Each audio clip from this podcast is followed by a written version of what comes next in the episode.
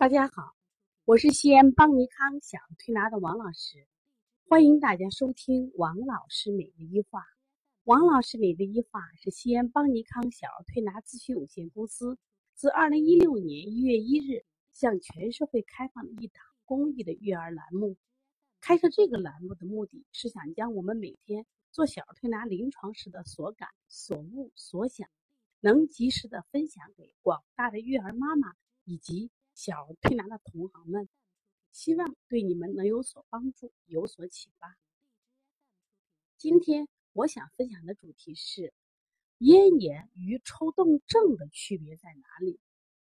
啊，现在因为很多孩子啊，就是有清嗓、清嗓这种动作，那么刚开始呢，家长就不以为是，因为觉得清嗓嘛，是不是嗓子有口痰？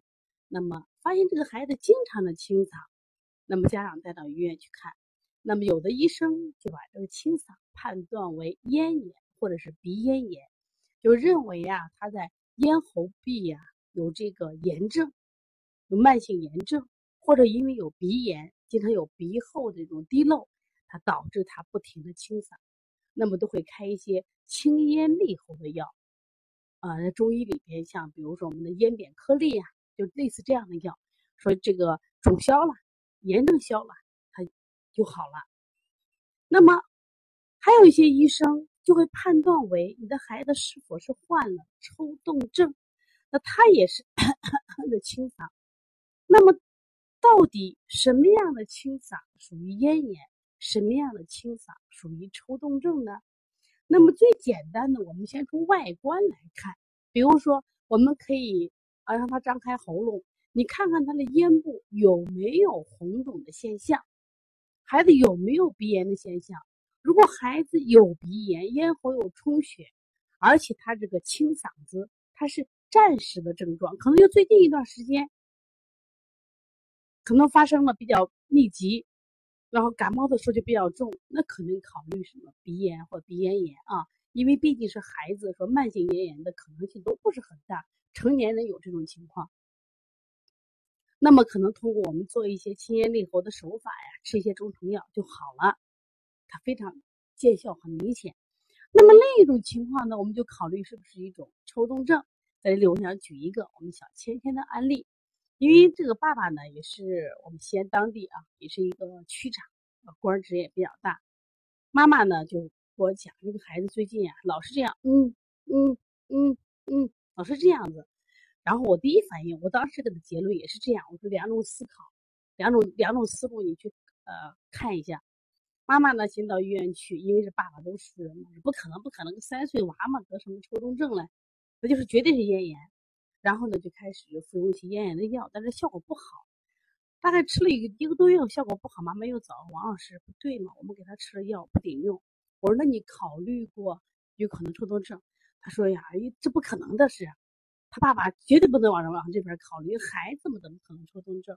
我说现在孩子得什么病，你不能用由你的判断来说没有就没有，因为现在很多病现在就是年龄越来越什么幼龄化、低龄化了。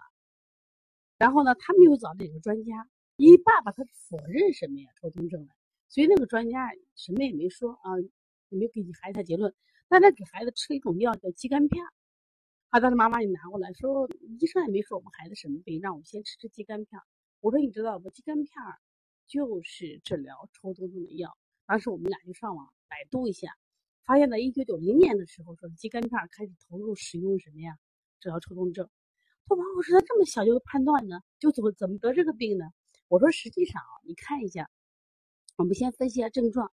这个孩子的清嗓的时间比较长了，而且你又吃了。就是咽炎的药没有效果。另外，你发现没？这个孩子最近的情绪，呃，有没有急躁或者是低落的现象？妈妈说有啊，不是刚上幼儿园嘛？因为刚好是我记得是三月份放完暑放完寒假刚上幼儿园，就不想去幼儿园。第二个呢，因为这个孩子，嗯，经经常性扁桃体发烧，所以说后来在查了一些过敏源，好像还对这个奶是过敏。我到了幼儿园呢，妈妈就跟老师讲，也别给这个孩子喝酸奶。没想到这个幼儿园在刚开学期间呀，为了刚讨好这些刚入园的孩子，就像也是为了让他更快的适应嘛。说每天下午都给每个小朋友发一盒酸奶，独独到芊芊这里头，哎，你妈说了不给发，说这个小孩也憋着忍着，到了第上幼儿园第四天的时候就回来就大哭，为什么哭呢？就是因为老师不给什么呀，这个吃酸奶啊，呃，情绪一直都不好。我说你看，如果是他有这种情绪低落，又有频繁清嗓，而且又没有咽喉活动的现象，那你考虑就是抽动症了，都有抽动症。而且我说你找了第二个专家医生，他给你开了肌酐片，也是按照抽动症治疗的，至少是个倾向吧。而且你明显的是有效果的。那么所以说呢，我们再来判断孩子是否有抽动。当，抽动的他有就形式有很多，有的是紧闭动眼。那我们今天说主要是清嗓这个动作啊。如果你的孩子清嗓特别明显啊，又符合刚才讲了情绪上有一些波动，波动啊。往往这类的孩子就在这段时间，因为抽动的基本啊原因和我们说两个脏器关系最密切，一个是肝，一个是什么呀？脾，就是我们讲的土虚木摇，土虚木摇，土地松啊，树就摇起来了。所以他的清嗓是他情不自禁的什么呀？如果让孩子来解读一下，就是说我嗓子里有个东西，我想把它咳出来。成人可能我们叫梅胡之气，但是孩子呢，这属于清嗓，就属于抽动症的一种啊。所以希望大家呢，我想啊，其实平常我们多学一点这种小病啊或者疾病的常识，至少孩子得病以后，你首先就不慌张了，不乱用药了。那么对于抽动症的治疗，其实也不是很难，特别是初期，我们一定是身心双调。因为抽动症、多动症这个病啊，现在心理学也把它们归为心理学心因性疾病。因此，这个得病的原因有两种：一个孩子身体确实处于一种虚的状态，另一个就是孩子可能高度紧张或者高度压抑。所以说，身心如果释放的话，这个病也是很好调理的。那么现在你能分得清你的孩子是咽炎还是抽动症吗？如果分不清，可以和王老师联系幺三五七幺九幺六四八九，这是我的微信。你也可以加一下保小编的微信幺八零九二五四八八九零，也可以咨询一下我们相关的课程。只有我们通过不断的学习，提高自己的认知辩证水平，我想，呃，很多疾病一点都不可怕。即使孩子得了疾病，我们能及时的去处理，我想我们的孩子会变得更加健康，生活会更快乐。